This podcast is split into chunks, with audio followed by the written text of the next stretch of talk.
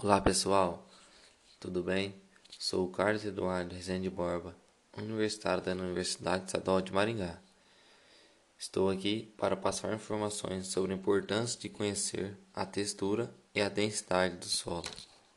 A textura do solo se tem grande importância para atribuir respostas no campo, além de compreender o comportamento e manejo do solo. Se define como a proporção relativa de areia, silt e argila, sendo variada em seus horizontes. Não é sujeita a mudanças, sendo considerada propriedade básica do solo. Porém, atualmente, o emprego desse termo está sendo utilizado de maneira equivocada, pois associam a produtividade com a avaliação da textura do solo. Presencio a região de Umarama, do Paraná, com solos de textura arenosa.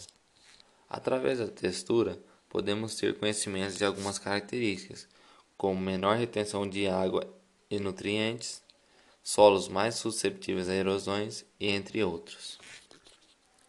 A densidade do solo mede a massa de uma unidade de volume de solo, incluindo espaço poroso.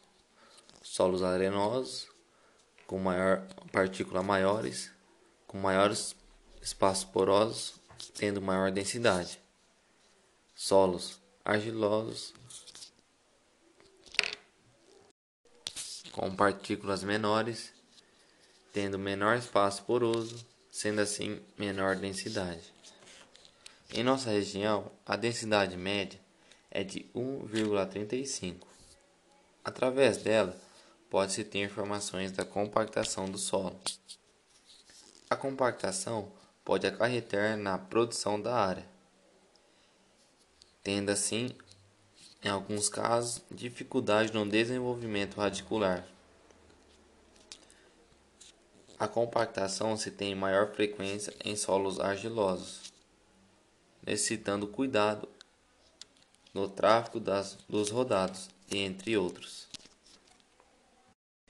A densidade pode variar em relação ao seu manejo, sendo assim realizadas algumas práticas, como a rotação de cultura, preservando a estrutura do solo, sendo assim solos mais estruturados, tendo maior resistência à compactação. Deixa aqui meu muito obrigado. Abraço.